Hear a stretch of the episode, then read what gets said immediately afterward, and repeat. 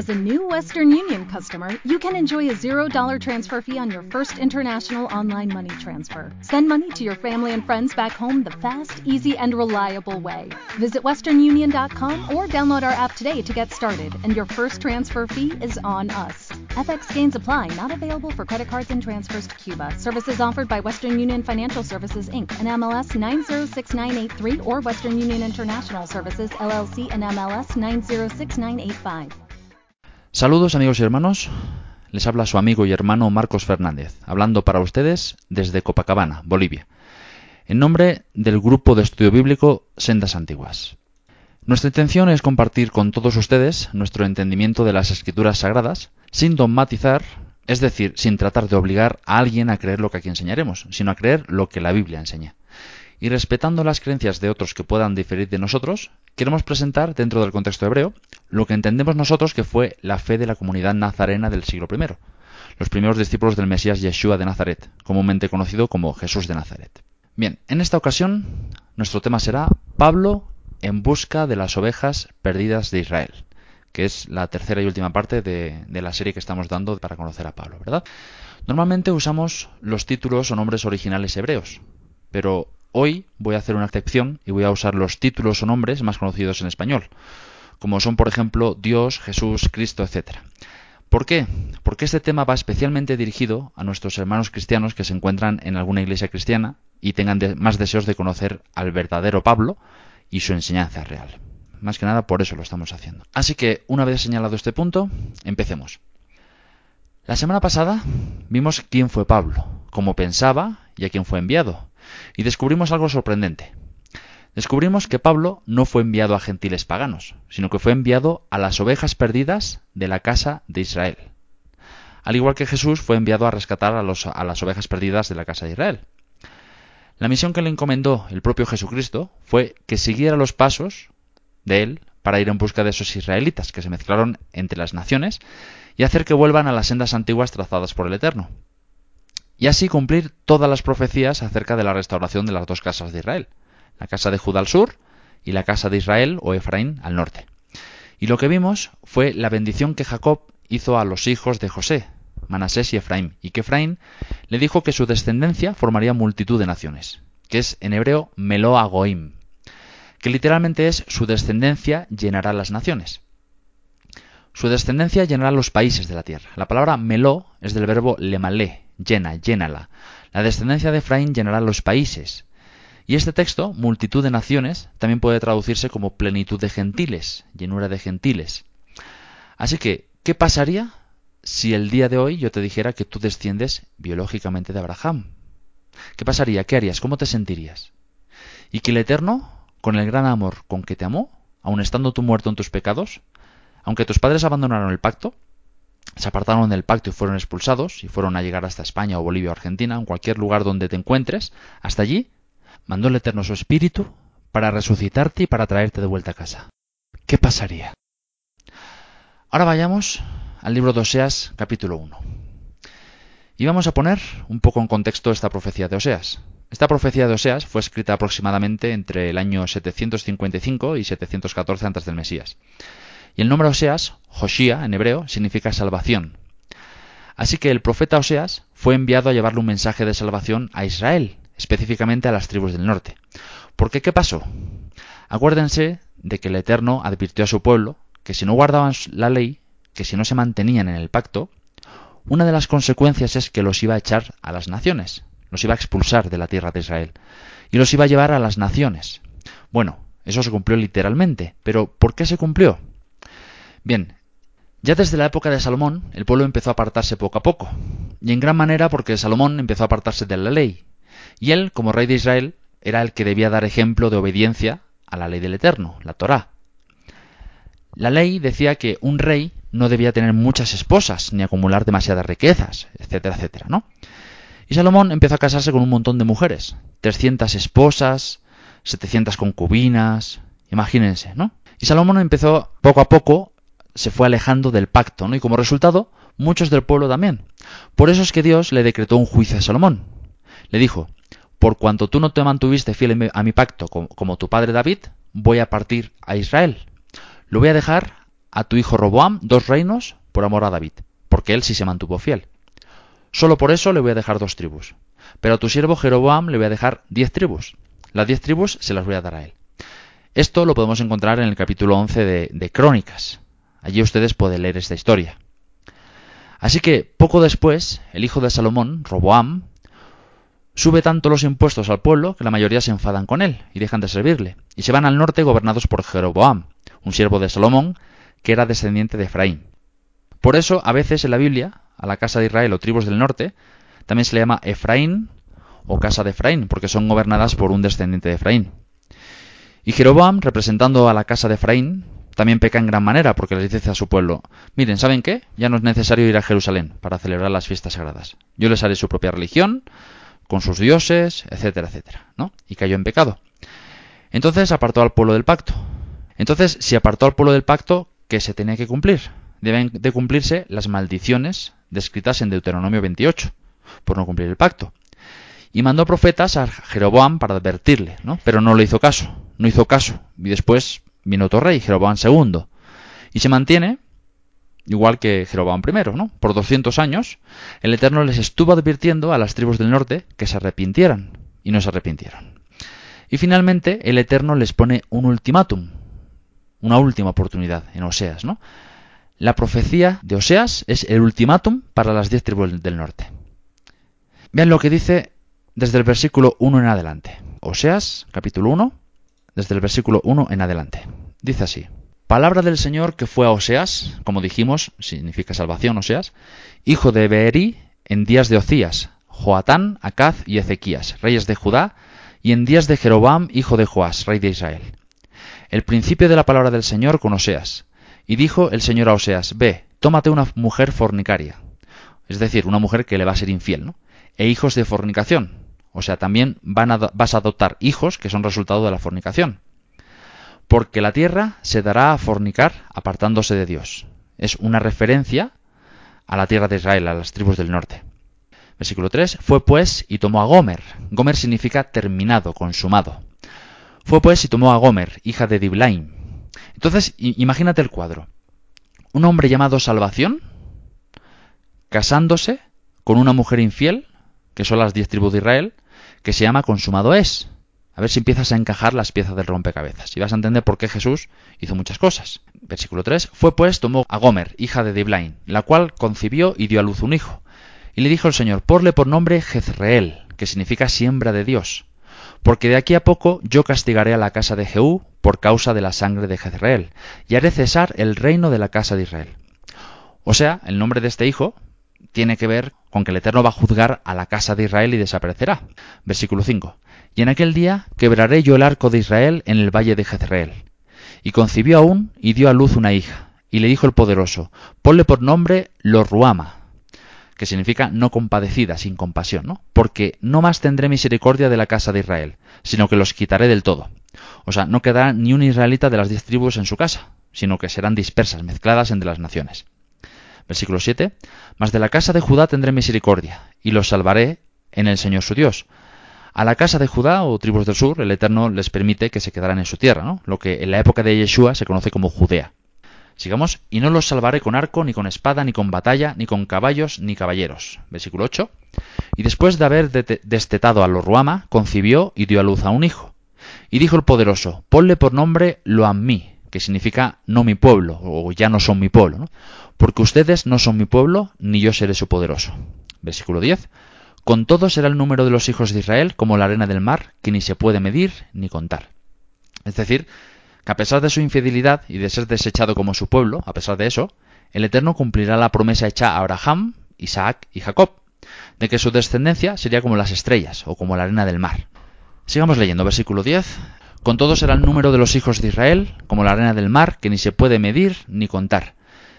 Y será que donde se les ha dicho, ustedes no son mi pueblo, les será dicho, son hijos del poderoso viviente.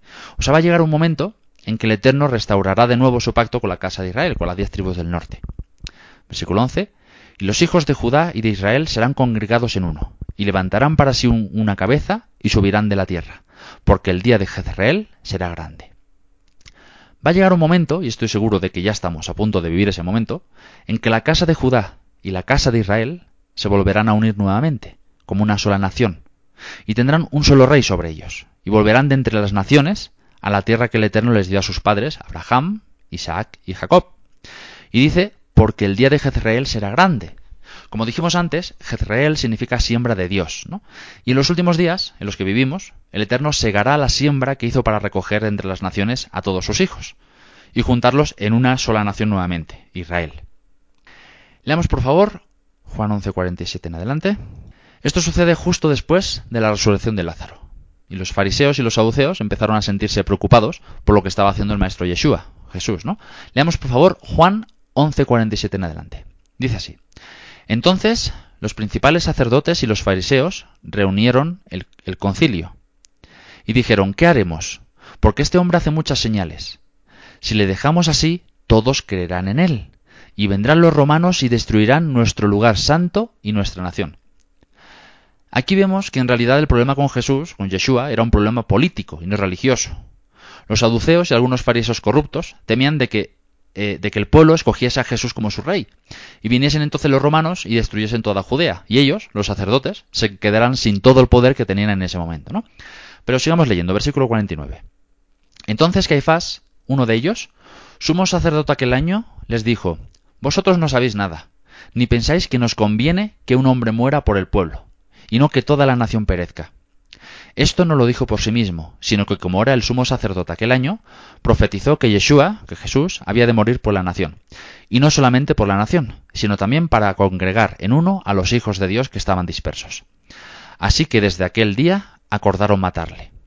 Por tanto, Jesús, Yeshua, que es Dios es salvación, ya no andaba abiertamente entre los judíos, sino que se alejó de allí a la región contigua al desierto, Desierto es un sinónimo de exilio, ¿no? de, un lugar apartado. A una ciudad llamada, ¿cómo? A una ciudad llamada Efraín, y se quedó allí con sus discípulos. ¿Dónde se está moviendo su presencia en la actualidad? En Efraín. Como Joseph, en Egipto, Jesús, Yeshua, tomó una identidad gentil. Ante Judá, Jesús es un gentil. Pero esto es un misterio. Como Jesús, de igual manera, estamos llamados a andar también nosotros. Estamos llamados a andar como Yeshua, como Jesús.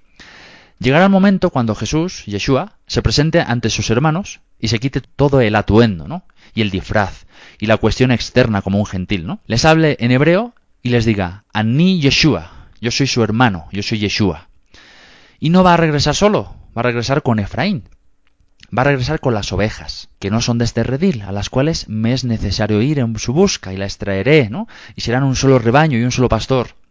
Y dice en el versículo 54 que desde ese momento Yeshua ya no andaba abiertamente entre los judíos. A partir de ese momento empezaron, empezaron a ir a él los gentiles. Una vez que él se oculta de Judá, vean lo que sucede en el capítulo 12. Vamos a leer Juan capítulo 12. Juan capítulo 12, desde el versículo 20 en adelante. Había ciertos griegos entre los que habían subido a adorar a la fiesta. Ya es la última Pascua, ya, el último momento, ¿no? Ya, ya Jesús, Yeshua, está a punto de ser crucificado, ¿no? Judá ya determinó que va, que va a ser entregado, ya determinó que tiene que morir. Judá desde ese momento ya no lo acepta. Pero ahí hay todo un debate y será muy interesante saber si Judá deliberadamente lo entrega sabiendo esto. Pero bueno, ese es otro punto, ¿no? Aquí Judá ya no lo acepta. ¿Y qué pasa en ese momento? ¿Qué pasa? Dice que los griegos vienen. ¿Y quiénes son estos griegos? Esos griegos son Efraín, son las diez tribus, son los asimilados en la cultura helénica. Sigamos leyendo Juan 12, 20. Había ciertos griegos entre los que habían subido a adorar en la fiesta. Estos, pues, se acercaron a Felipe, que era de Bethsaida de Galilea, y le rogaron diciendo, Señor, quisiéramos ver a Jesús. Ahora son los griegos los que quieren ver a Jesús, ¿verdad? Versículo 22. Felipe fue y se lo dijo a Andrés. Entonces Andrés y Felipe se lo dijeron a Jesús. Jesús le respondió diciendo, ha llegado la hora para que el Hijo del Hombre sea glorificado. Ha llegado la hora. ¿Por qué dijo Jesús esto?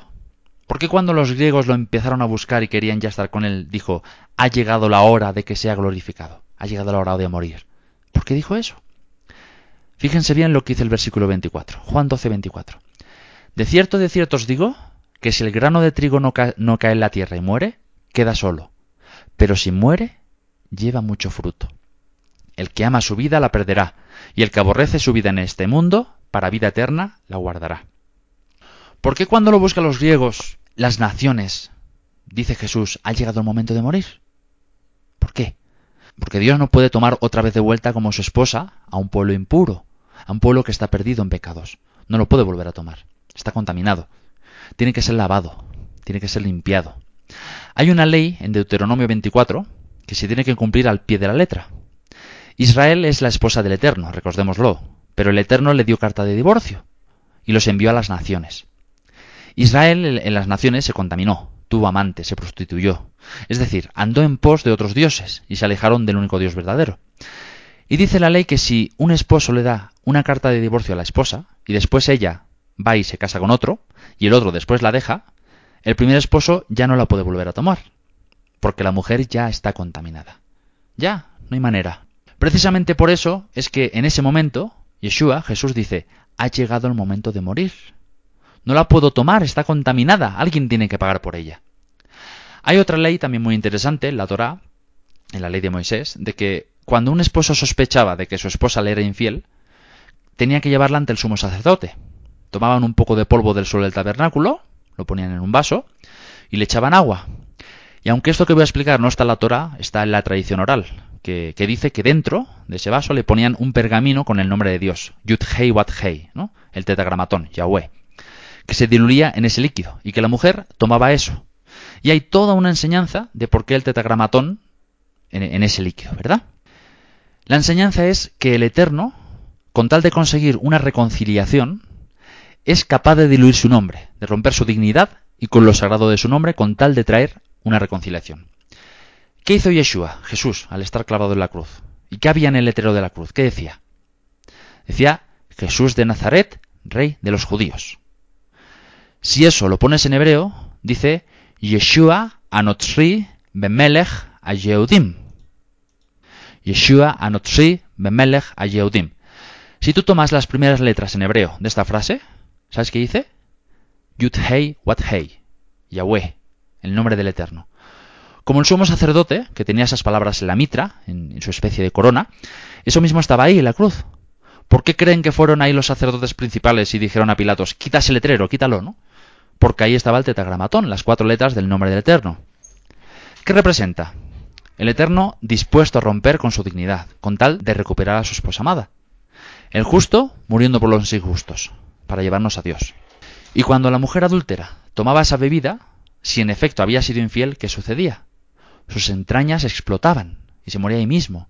Pero si era inocente, esa agua le producía fertilidad y tenía un montón de hijos. ¿Qué fue lo que hizo Jesús, Yeshua, en la cruz antes de morir? Dijo, tengo sed.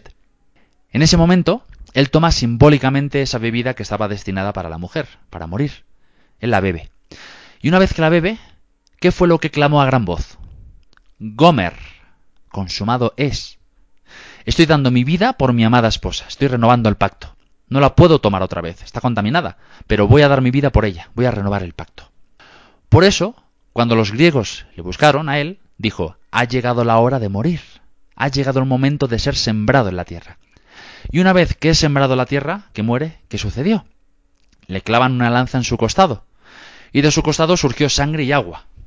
De acuerdo a unas evidencias médicas, eso es una señal de que literalmente su corazón explotó, el músculo, el miocardio, explotó, ¿no?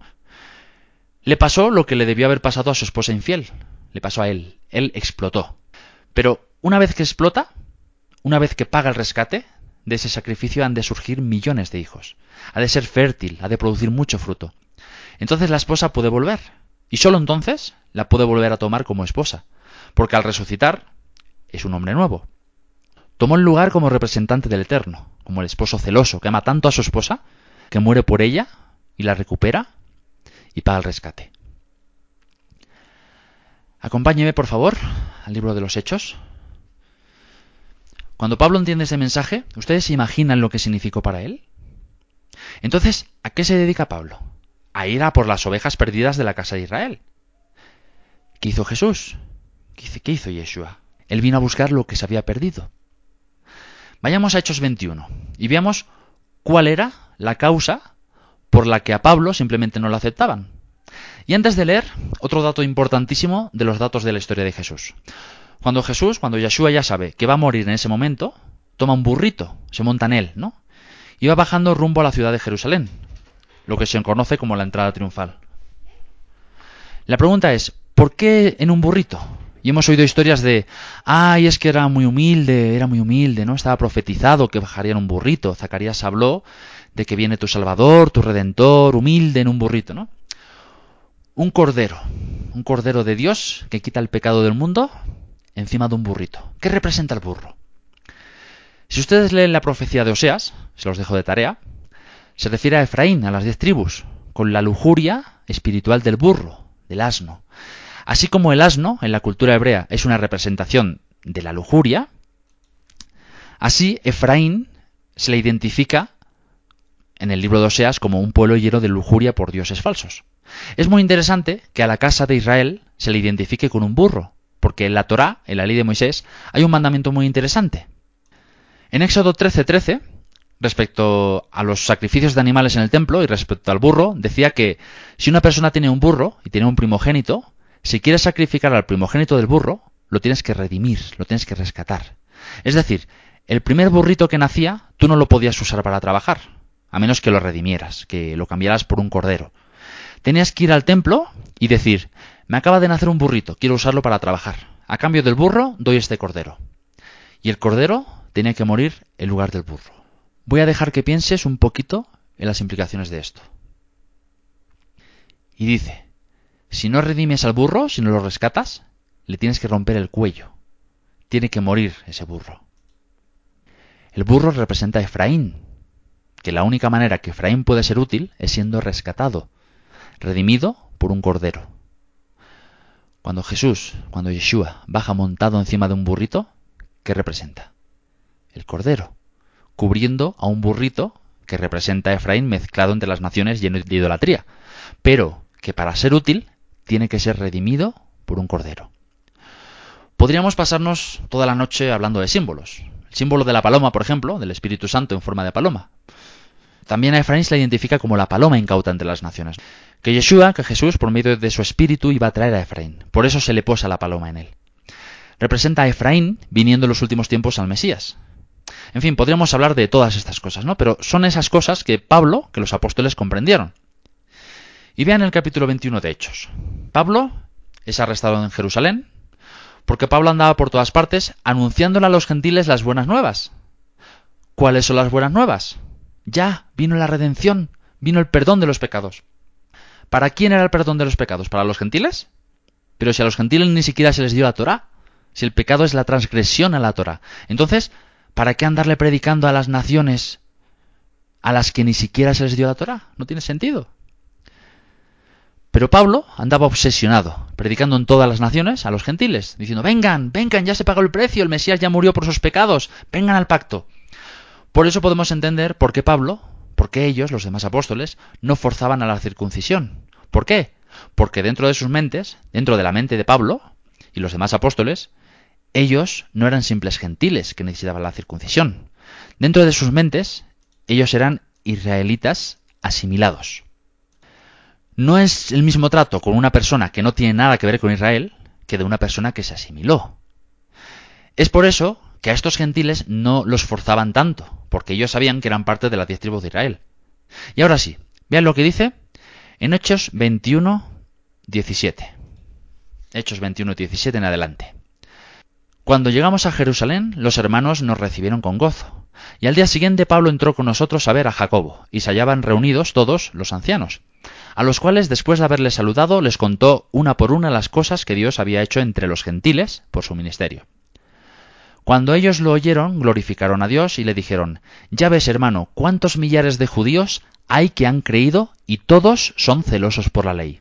Versículo 21. Pero se les ha informado en cuanto a ti, que enseñas a todos los judíos que están entre los gentiles a apostatar de Moisés, diciéndoles que no circunciden a sus hijos, ni observen las costumbres. ¿Qué hay pues? La multitud se reunirá de cierto, porque oirán que has venido. Haz pues esto que te decimos. Hay entre nosotros cuatro hombres que tienen obligación de cumplir voto. Tómalos contigo, purifícate con ellos y paga sus gastos para que se rasure la cabeza. Y todos comprenderán que no hay nada de lo que se les informó acerca de ti. sino que tú también andas ordenadamente guardando la ley. ¿Se dan cuenta? Ahí claramente dice que Pablo sí guardaba la ley. Verso 25.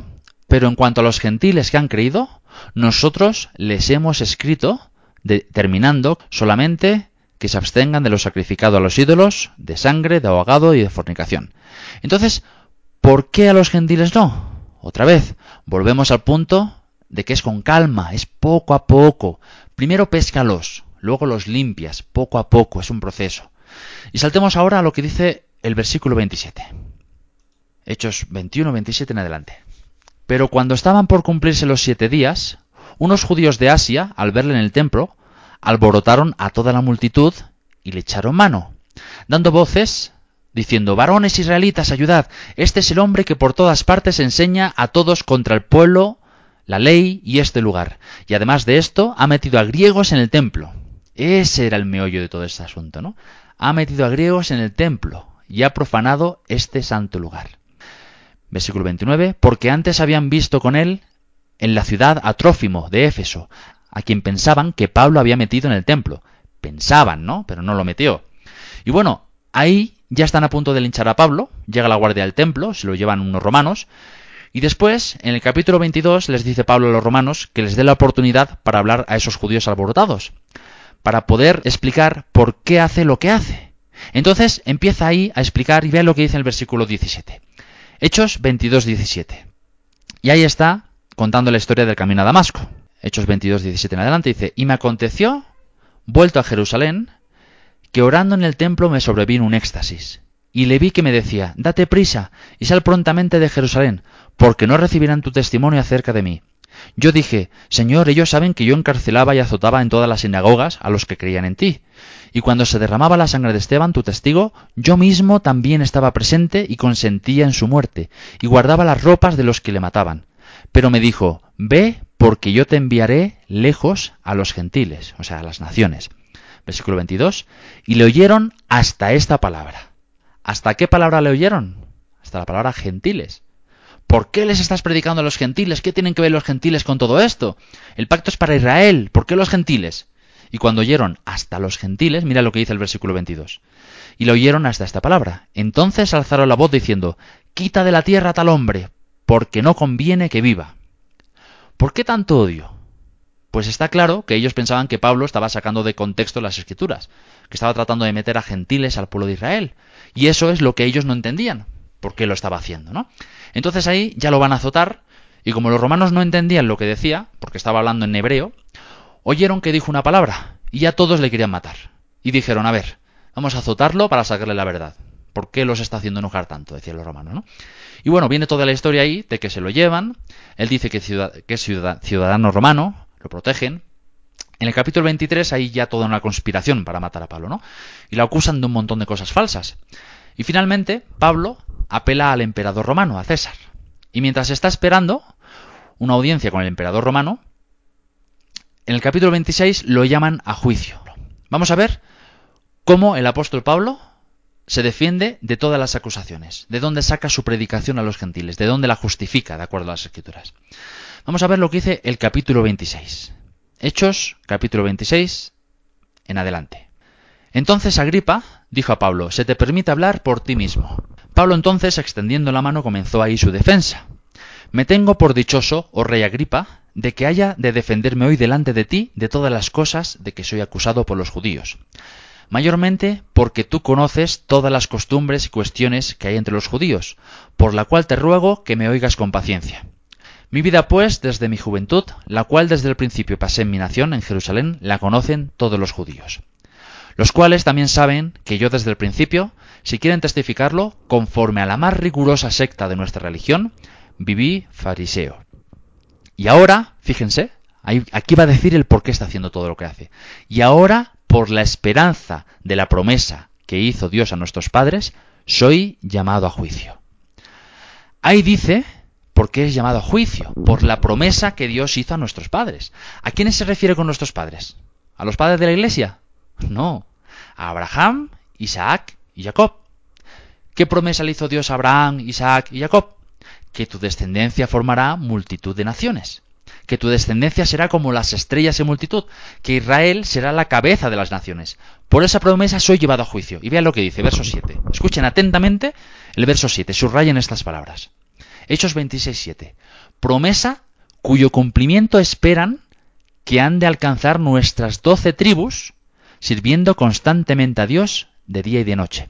Por esta esperanza, oh rey Agripa, soy acusado por los judíos por la esperanza de que las doce tribus sean restauradas. Por esa esperanza soy llamado a juicio. ¿Saben ustedes por qué el judío de hoy no cree que Yeshua, que Jesucristo, sea el Mesías? ¿Que para nada creen que es el Mesías? Porque el Mesías tiene que restaurar el tabernáculo caído de David.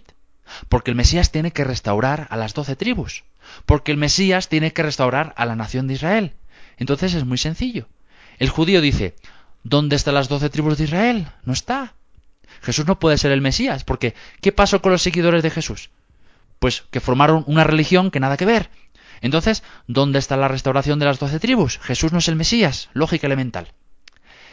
Pero el as debajo de la manga del Señor es, les provocaré a celos con un pueblo que no es pueblo.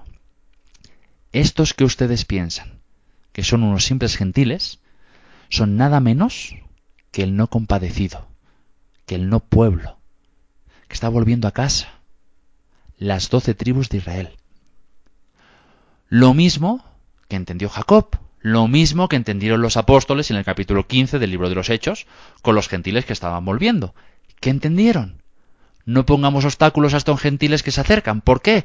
Porque el profeta Amós escribió que en los últimos días el Eterno levantaría el tabernáculo caído de David. ¿Qué entendieron? que estos gentiles que están llegando son la dispersión, son las ovejas perdidas de la casa de Israel, que están en el exilio y están volviendo. Por tanto, teles paciencia, poco a poco. Son muchos siglos que se olvidaron de la Torá. Dice el profeta Oseas que Efraín, a Efraín la Torá le parecerá una cosa extraña. Entonces, les parece raro cuando oyen expresiones en hebreo. No te preocupes, están muy adoctrinados, están muy leudados. Poco a poco, con paciencia, con amor, con compasión lanza la red del lado derecho. El lado derecho representa la compasión. No es a bibliazos, ¿no? No es a juicios. Por el lado derecho, con compasión. La pesca milagrosa, 153 peces. 153 es numerológicamente el mismo número del nombre del arquitecto que construyó el primer tabernáculo, Betzaleel. Si tú sumas las letras en hebreo de Betzaleel, el valor numérico es 153. ¿Qué hizo Betzaleel? Betzaleel construyó el primer tabernáculo. Betzalel significa a imagen de Dios. Era lleno del Espíritu, era a imagen de Dios. Construyó el primer tabernáculo. En Éxodo capítulo 31 vemos esto. ¿Qué habría de hacer el segundo arquitecto? Un arquitecto lleno de espíritu, lleno de la imagen del Eterno, ¿qué haría él? Reconstruir el tabernáculo, ya no hecho de piedra, ya no un tabernáculo temporal, sino un tabernáculo hecho de todas las piedras vivas de las naciones, en donde habría de morar su espíritu. Él les dijo a sus discípulos, echen la red del lado derecho. Con cuerdas humanas les voy a hacer volver, con cuerdas de amor. Es con compasión. Por esta esperanza, oh rey Agripa, soy acusado por los judíos. Hechos 26.8. ¿Qué? ¿Se juzga entre vosotros cosa increíble que Dios resucita a los muertos? Fíjense lo que dice el versículo 8. ¿Acaso Dios no puede resucitar a los muertos? ¿Los huesos secos? ¿Cómo podemos comprobar y estar seguros de que Dios va a resucitar a los huesos secos? la casa de Israel en la faz del campo. ¿Cómo podemos estar seguros de que los va a resucitar? Por cuanto ya, resucitó a las primicias de todos los que durmieron. Jesús, Yeshua, es nuestra confirmación de que como Él ya resucitó, así ha de traer juntamente con Él a todos los que durmamos con Él. Y dice el versículo 9, Yo ciertamente había creído mi deber hacer muchas cosas contra el nombre de Jesús de Nazaret, la cual también hice en Jerusalén. Yo encerré en cárceles a muchos de los santos, habiendo recibido poderes de los principales sacerdotes. Y cuando los mataron, yo di mi voto. Versículo 11. Y muchas veces castigándolos en todas las sinagogas, los forcé a blasfemar, y enfurecido sobremanera contra ellos, los perseguí hasta en las ciudades extranjeras. Ocupado en esto iba yo a Damasco con poderes y en comisión de los principales sacerdotes. Cuando a mediodía, oh rey, yendo por el camino, vi una luz del cielo que, que sobrepasaba el resplandor del sol, la cual me rodeó a mí y a los que iban conmigo y habiendo caído todos nosotros en tierra, oí una voz que me hablaba, y decía en lengua hebrea, Saulo, Saulo, ¿por qué me persigues? Dura cosa te es dar coces contra el aguijón. Yo entonces dije, ¿quién eres, Señor? Y el Señor dijo, Yo soy Jesús a quien tú persigues. Versículo 16. Pero levántate y ponte sobre tus pies, porque para esto he aparecido a ti, para ponerte por ministro y testigo de las cosas que has visto y de aquellas en que me apareceré a ti, librándote de tu pueblo y de los gentiles y a quienes, a quienes ahora te envío. Versículo 18. Para que abras sus ojos, para que se conviertan de las tinieblas a la luz y de la potestad de Satanás a Dios para que reciban, por la fe que es en mí, perdón de pecados y herencia entre los santificados. ¿Quiénes son los santificados? ¿Quién es el pueblo santo, escogido por Dios? Israel. Versículo 19. Por lo cual, oh rey Agripa, no fui rebelde a la visión celestial, sino que anuncié primeramente a los que están en Damasco y Jerusalén, y por toda la tierra de Judea, y a los gentiles, que se arrepintiesen y se convirtiesen al Eterno, haciendo obras dignas de arrepentimiento. ¿Cómo podía hacer un gentil obras dignas de arrepentimiento? Pues dejando de hacer cosas en contra de la Torá, y ahora vivir de acuerdo a la Torá, a la instrucción de Dios, a su ley. Esos son frutos dignos de arrepentimiento. Jesús dijo, ¿por qué me dicen Señor, Señor si no guarda mis mandamientos? Y dice, versículo 21, Por causa de esto, los judíos, prendiéndome en el templo, intentaron matarme, pero habiendo obtenido auxilio de Dios, persevero hasta el día de hoy, dando testimonio a pequeños y grandes, no diciendo nada fuera de las cosas que los profetas y Moisés dijeron que habían de suceder. Versículo 23. Que el Cristo, que el Mesías, había de padecer y ser el primero de la resurrección de los muertos para anunciar luz al pueblo y a los gentiles, a los goim, a las naciones, al, al que ya no es pueblo, ¿verdad? Que el Mesías había de padecer y ser el primero de la resurrección de los muertos, para anunciar luz al pueblo y a los gentiles. Y aquí Pablo dice, él sabe de lo que estoy hablando, porque él conoce a los profetas. Así que o Pablo era un mentiroso o la cristiandad no ha entendido a Pablo. Porque aquí podemos ver claramente que Pablo no hablaba nada en contra de Moisés y no hablaba nada en contra de los profetas. Al final del libro de los Hechos, en el capítulo 28, Pablo llama a los ancianos en Roma y les dice, yo no he enseñado nada en contra de las costumbres y de la ley del pueblo. Es una mentira que te digan que Pablo dijo que la ley ya no hay que seguirla. Él mismo lo dijo ahí en Hechos 28, 17.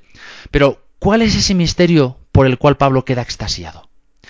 Pablo queda extasiado cuando entiende la revelación de Dios y manifiesta su éxtasis ante la revelación divina en Romanos. Y ahora sí, con esto terminamos. Y yo quiero que todos terminemos hoy con el mismo éxtasis que tuvo Pablo, cuando comprendió el plan de Dios para Israel y para las naciones. Que quedemos así como Pablo cuando dijo, oh grandeza de la sabiduría y de la ciencia de Dios. Que quedó así como diciendo, es impresionante lo que Dios hizo, ¿verdad? Vamos a la carta de los Romanos, capítulo 11, versículo 13. Romanos, capítulo 11, 13 en adelante. ¿Quién de ustedes considera que ha salido de los gentiles para seguir al Maestro, a Yeshua? Todos nosotros, ¿verdad? Pues bien, fíjate, presta mucha atención a lo que nos dice a nosotros hoy Pablo. Romanos capítulo 11, versículo 13 en adelante. Porque a vosotros hablo gentiles, o sea, todos los que tienen un contexto entre las naciones, ¿no? Porque a vosotros hablo gentiles, por cuanto yo soy apóstol a los gentiles, honro mi ministerio. Por si en alguna manera pueda provocar a celos a los de mi sangre y hacer salvos a algunos de ellos. Porque si su exclusión es la reconciliación del mundo, ¿qué será su admisión? Sino vida entre los muertos. Si las primicias son santas, también lo es la masa restante, y si la raíz es santa, también lo son las ramas. Pues si alguna de las ramas fueron desgajadas, y tú siendo olivo silvestre has sido injertado entre ellas, es decir, Dios tiene un olivo cultivado que creció en la tierra. ¿Cuál es la tierra en que Él cultiva un olivo de invernadero, cuidado y cultivado? Es la tierra de Israel. En la tierra de Israel Él tiene a su olivo cultivado, pero también tiene un olivo silvestre que creció fuera de la tierra de Israel, que creció entre las naciones. Y está profetizado en el libro de Isaías que el Eterno iba a ser buscado por quienes no lo buscaban, que el olivo silvestre iba a producir más fruto. Que el olivo cultivado, el que se suponía que debía dar fruto, que es Judá, que estaba en la tierra y que ahí permanecía, no dio fruto. ¿Y quién es el que iba a dar fruto? El silvestre, el que está entre las naciones. El Israel entre las naciones es el que iba a producir ese fruto. Y también Isaías dijo que los hijos de la desamparada serían más numerosos que lo de la esposa, la que está ahí. Y es interesante porque después Pablo cita eso mismo en Gálatas. ¿A quién se refiere? ¿Quién es la destituida? ¿Quién es la desamparada? Es Israel en el exilio. tendrá más hijos, serán más numerosos que los que están en la tierra de Israel.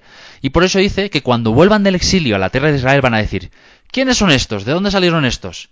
Y vean lo que dice el versículo 17, Romanos 11, 17. Pero si alguna de las ramas fueron desgajadas, y tú siendo olivo silvestre has sido injertado entre ellas, y has sido hecho partícipe de la raíz y de la rica savia del olivo, no te jactes contra las ramas. Y si te jactas, sabe que no te sustentarás tú a la raíz, sino la raíz a ti. Pues las ramas, dirás, fueron desgajadas para que yo fuese injertado. Bien, por su incredulidad fueron desgajadas, pero tú por la fe estás en pie. No seas arrogante, o sea, no te llenes de orgullo, no presumas, no te pienses que tú ahora eres el pueblo elegido y ahora ellos están destituidos. No hagas eso, gentil. No digas que ahora la iglesia cristiana es el pueblo escogido, que tirás en el rapto y que pobrecitos judíos ellos se quedarán a pasar la gran tribulación. ¿Qué es eso? ¿Qué es eso? No te jactes contra las ramas, sino teme. Porque, versículo 21, porque si Dios no perdona las ramas naturales, a ti tampoco te perdonará. Porque si Dios no perdona las ramas naturales, a ti tampoco te perdonará. Mira pues, versículo 22, la bondad y la severidad de Dios. La severidad ciertamente para con los que cayeron, pero la bondad para contigo, si permaneces en esa bondad. Pues de otra manera, tú también serás cortado. Versículo 23. Y aun ellos, si no permanecieran en incredulidad, serán injertados, pues poderosos Dios para volverlos a injertar. Porque si tú fuiste cortado del que por naturaleza es olivo silvestre, y contra naturaleza fuiste injertado en el buen olivo, ¿cuánto más estos que son las ramas naturales serán injertados en su propio olivo? Versículo 25. Pero no quiero, hermanos, que ignoréis este misterio Qué tristeza que este es uno de los misterios que más ignoran. Pero fíjense lo que dice el apóstol Pablo, porque no quiero que ignoréis este misterio, para que no seáis arrogantes en cuanto a vosotros mismos, que ha acontecido a Israel endurecimiento en parte. ¿Quién es Israel en ese momento para la perspectiva de Pablo? ¿Quién representaba a Israel en ese momento? Judá, los judíos, ¿verdad? Dice, ha acontecido a Israel, esto es a Judá, endurecimiento en parte. ¿Hasta cuándo? Dice, hasta que haya entrado la plenitud de los gentiles. Meló Agoim. ¿Quién es la plenitud de los gentiles? Lo que se le dijo a Efraín. Cuando entre la plenitud de los gentiles, todo Israel será salvo. ¿Ahora entiendes por qué los judíos no creen que Jesús sea el Mesías? Cuando la plenitud de los gentiles se comporten como hijos de Abraham, Isaac y Jacob, cuando el corazón de los hijos vuelva al corazón de los padres, Abraham, Isaac y Jacob, entonces Judá dirá, Jesús, Yeshua es el Mesías pero tienen que ver que Israel se empieza a comportar como Israel y no como las costumbres de las naciones. Ha acontecido a Israel endurecimiento en parte hasta que haya entrado la plenitud de los gentiles. Romanos 11:26. Y luego todo Israel será salvo, como está escrito. Vendrá de Sión el libertador, que apartará de Jacob la impiedad. Y este será mi pacto con ellos, cuando yo quite sus pecados. Versículo 28. Así que en cuanto al Evangelio, son enemigos por causa de vosotros pero en cuanto a la elección, son amados por causa de los padres, Abraham, Isaac y Jacob. Y miren lo que dice, versículo 29. Porque irrevocables son los dones y el llamamiento de Dios. Y presten atención a lo que dice el verso 30. Pero antes, vamos a leer Romanos 10, 19. Todo lo que Pablo está enseñando en los capítulos 9 y 10 de Romanos habla acerca de los judíos y los gentiles. Pero vean lo que dice en el capítulo 10, versos 19 y 20. Miren lo que dice. También digo, ¿no ha conocido esto Israel? Primeramente Moisés dice, yo os provocaré a celos con un pueblo que no es pueblo. Con pueblo insensato os provocaré a ira. E Isaías dice resueltamente, fui hallado de los que no me buscaban, me manifesté a los que no preguntaban por mí. ¿Se dan cuenta cómo aquí Pablo está utilizando lo de no pueblo y todo esto en referencia a los gentiles? Pero si tú te vas a los profetas, tienen que ver específicamente con la diez de Israel. Ahora sí, volvamos al capítulo 11, verso 30. Fíjense, está hablando de los gentiles, ¿no? Y dice el verso 30.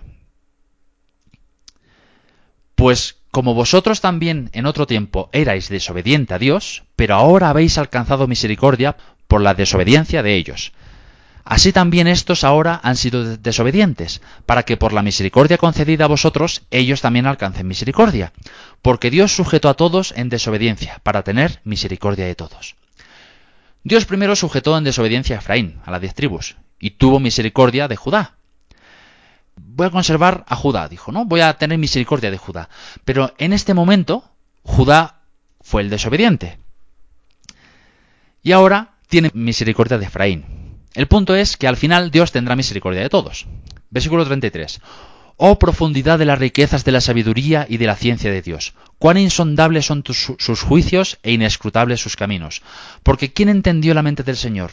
¿O quién fue su consejero? ¿O quién le dio a él primero para que le fuese recompensado? Y aquí Pablo cita literalmente Isaías 40.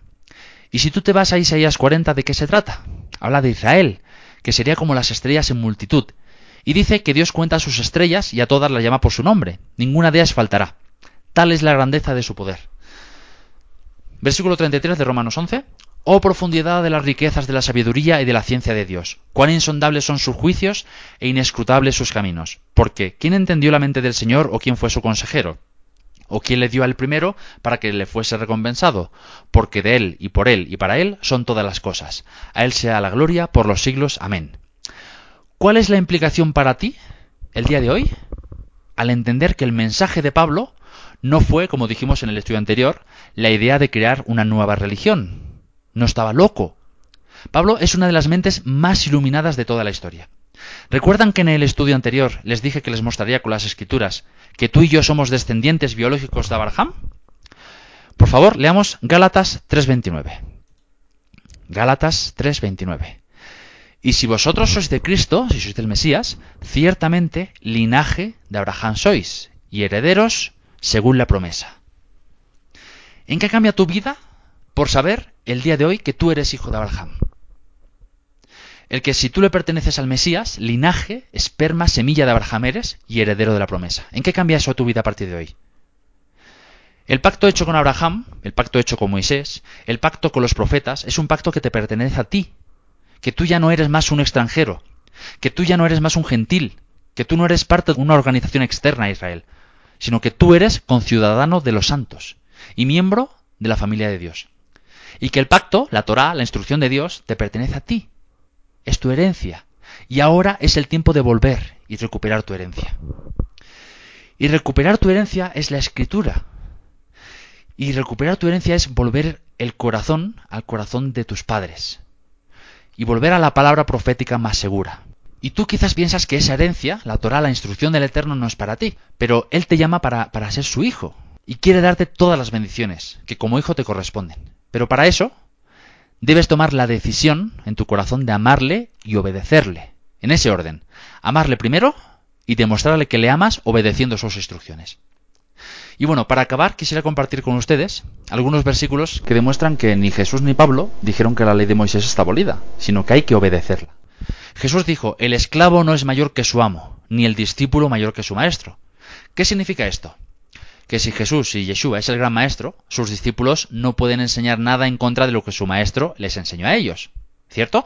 Y sabemos a ciencia cierta que el propio Jesús instruyó a Pablo en lo que iba a decir y enseñar.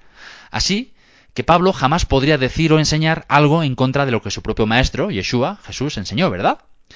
Bien, pues con eso en mente, y ahora que ya conocemos mejor la forma de pensar que tenía Pablo, vamos a hacer una tabla comparativa de lo que enseñaba Pablo y lo que enseñaba Jesús.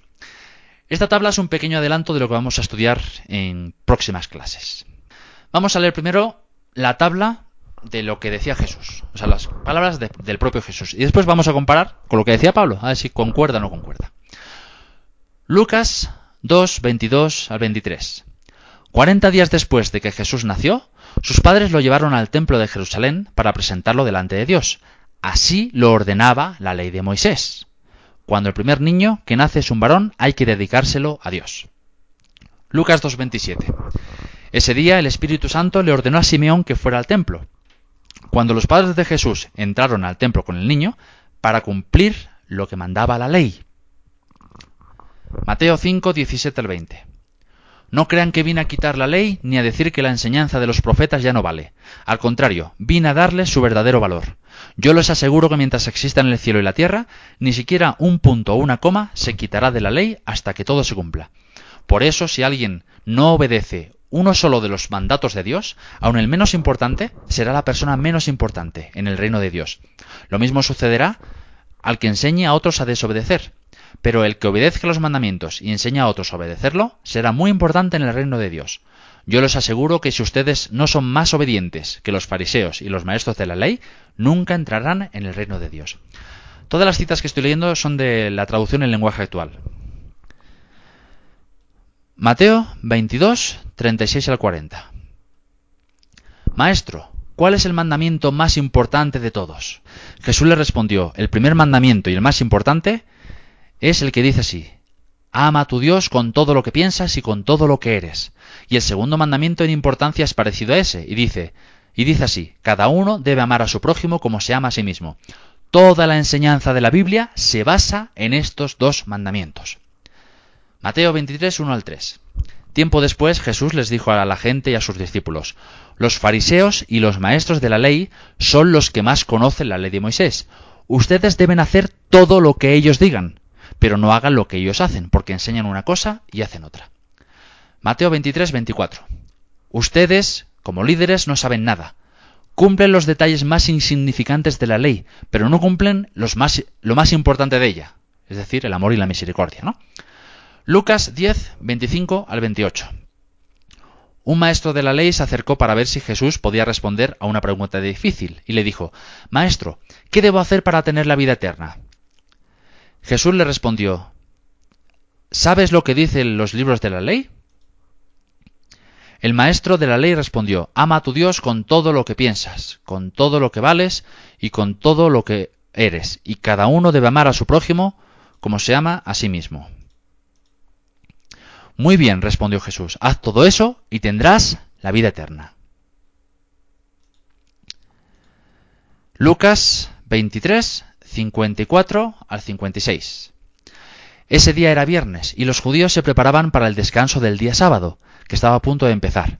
Las mujeres que habían seguido a Jesús desde Galilea fueron con José a la tumba y vieron cómo colocaban el cuerpo de Jesús. Luego regresaron a su casa y prepararon perfumes para ponérselo al cuerpo de Jesús, pero tuvieron que descansar el día sábado tal como lo ordenaba la ley de Moisés. Juan 3, 19, 21. Y así es como Dios juzga. Yo he venido al mundo y yo soy la luz que brilla en la oscuridad. Para, pero como la gente hacía lo malo, pero como la gente hacía lo malo, prefirió más la oscuridad que la luz. Todos los que hacen lo malo odian la luz y no se acercan a ella para que no se descubra lo que están haciendo. Pero los que prefieren la verdad sí se acercan a la luz, pues quieren que los demás sepan que obedecen todos los mandamientos de Dios. Juan 12:50 Y sé que los que obedecen los mandamientos de mi Padre tendrán vida eterna.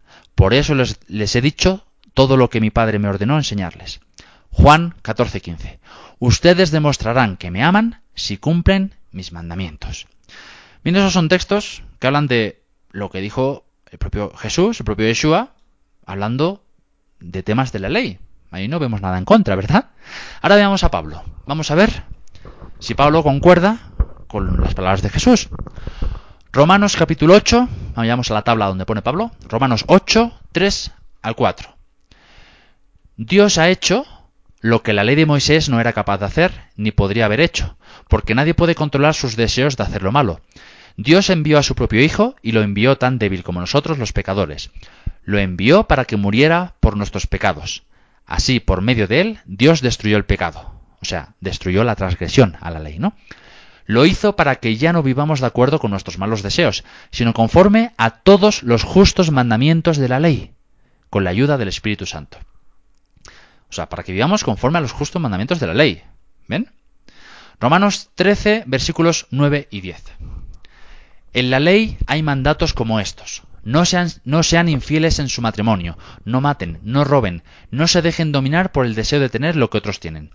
Estos mandamientos y todos los demás pueden resumirse en uno solo. Cada uno debe amar a su prójimo como se ama a sí mismo. El amor no causa daño a nadie. Cuando amamos a los demás estamos cumpliendo toda la ley. Romanos 2.12. Dios acepta a los que obedecen la ley de Moisés, pero rechaza a quienes solamente la escuchan y no la obedecen. Los que conocen la ley serán juzgados de acuerdo con esa misma ley. Los que no la conocen y pecan serán castigados aunque no conozcan esa ley. Romanos 2, 25 al 27. De nada sirve que alguien se circuncide si no obedece la ley. Si la desobedece es como si nunca se hubiera circuncidado. En cambio, los que no están circuncidados pero obedecen la ley son aceptados por Dios, aunque no estén circuncidados. Así que los que obedecen la ley los juzgarán a ustedes, aun cuando ellos nunca hayan sido circuncidados, porque ustedes, aunque se circunciden y tuvieron la ley, nunca la obedecieron. Romanos 3, 19 al 20. Sabemos que la ley de Moisés tiene valor para los que se someten a ella, y lo que la ley dice es para que nadie pueda declararse inocente, es para que todo el mundo se reconozca culpable ante Dios. El cumplimiento de la ley no nos hace inocentes ante Dios. La ley solo sirve para que reconozcamos que somos pecadores. Romanos 3, 29 al 31. Dios no es solamente Dios de los judíos, en realidad Él es el Dios de todos, sean o no judíos. Hay un solo Dios y es el Dios que acepta a todos los que confían en Jesucristo, sean judíos o no lo sean. Pero si confiamos en Jesús, eso no quiere decir que la ley ya no sirva. Al contrario, si confiamos en Él, la ley cobra más valor. Romanos 7.1. Hermanos en Cristo, ustedes conocen la ley de Moisés y saben que debemos obedecerla mientras vivamos. Romanos 9.3 al 6. Sufro por los judíos que son mi pueblo y quisiera ayudarlos. Yo estaría dispuesto a caer bajo la maldición de Dios y a quedar separado de Cristo, si eso los ayudara a estar cerca de Dios. Ellos son el pueblo que Dios ha elegido. A ellos Dios les dio el derecho de ser sus hijos. Dios ha estado con ellos y les ha mostrado su gran poder. Hizo pactos con ellos y les dio su ley, les enseñó a adorarlo de verdad y también les hizo promesas. Ellos pertenecen al pueblo de Dios y el Mesías como hombre pertenece a ese mismo pueblo. Él gobierna sobre todas las cosas y es Dios. Alabado sea por siempre. Amén. No estoy diciendo que Dios no haya cumplido sus promesas con el pueblo de Israel, pero no todos los judíos son realmente parte del pueblo de Israel. Romanos 10, 4 y 5. Porque la ley lleva a Cristo y es entonces cuando por la fe se llega a ser justo. Moisés habla de ser justo en base a la ley, pues escribe, quien la cumpla hallará por ella la vida. Para los judíos me hice judío a fin de ganar a los judíos, aunque yo mismo no estoy bajo la condena de la ley, para los que están bajo la condena de la ley, me hice como bajo condena de la ley, a fin de ganar a los que están bajo la condena de la ley. Primera de Corintios 9 al 21 perdón, 1 Corintios 9, 21. Y cuando estoy con los que no obedecen la ley de Moisés, vivo como uno de ellos, para ayudarlos a creer en el Mesías. Esto no significa que yo no obedezca la ley de Dios, al contrario, la obedezco, pues sigo la ley de Cristo. Se refiere al resumen de la ley, de amar a Dios y al prójimo y de ser flexible para ganarlos para el eterno. ¿no? Gálatas 3:19. Entonces, ¿para qué existe la ley? Fue dada por causa de las transgresiones, hasta que viniera la descendencia a quien se le había hecho la promesa, y esta ley fue promulgada por medio de mensajeros por mano de un mediador. Gálatas 5, 13 y 14. Hermanos, Dios los llama a ustedes a ser libres, pero no usen esa libertad como pretexto para hacer lo malo. Al contrario, ayúdense por amor los unos a los otros, porque toda la ley de Dios se resume en un solo mandamiento. Cada uno debe amar a su prójimo como se ama a sí mismo. Hay muchísimos textos más que cita Pablo a favor de la ley de Dios, de la Torá, de la ley de Moisés. Así que, como dijimos en estudios anteriores, si por un lado Pablo defiende la obediencia a la ley y por otro lado dice que ya no estamos bajo la, bajo la ley y no tenemos que obedecerla, ¿estaba esquizofrénico Pablo? ¿O más bien debemos escarbar en otros textos de él para formar el mensaje del rompecabezas completo? Es cierto que en estos textos que cité de Pablo, he escogido los que me interesaban para defender la obediencia a la Torah, a la ley. Pero eso es exactamente lo que hacen los que están en contra de seguir obedeciendo la ley de Moisés. Buscan textos que sacan fuera de contexto y no dicen los textos que les acabo de mostrar, ¿no? Es por eso, amigos y hermanos, que en próximos estudios analizaremos en profundidad las cartas de Pablo, empezando con la carta a los romanos, y después iremos directamente a la carta a los Gálatas haremos un estudio panorámico de las dos cartas más controvertidas de Pablo. Y lo haremos como siempre desde su contexto original de las raíces hebreas. Pero eso serán próximos estudios. Pero como una introducción a la carta a los romanos, el próximo estudio que vamos a dar se va a titular El entendimiento hebreo del Evangelio y la fe. Hasta entonces, Shalom.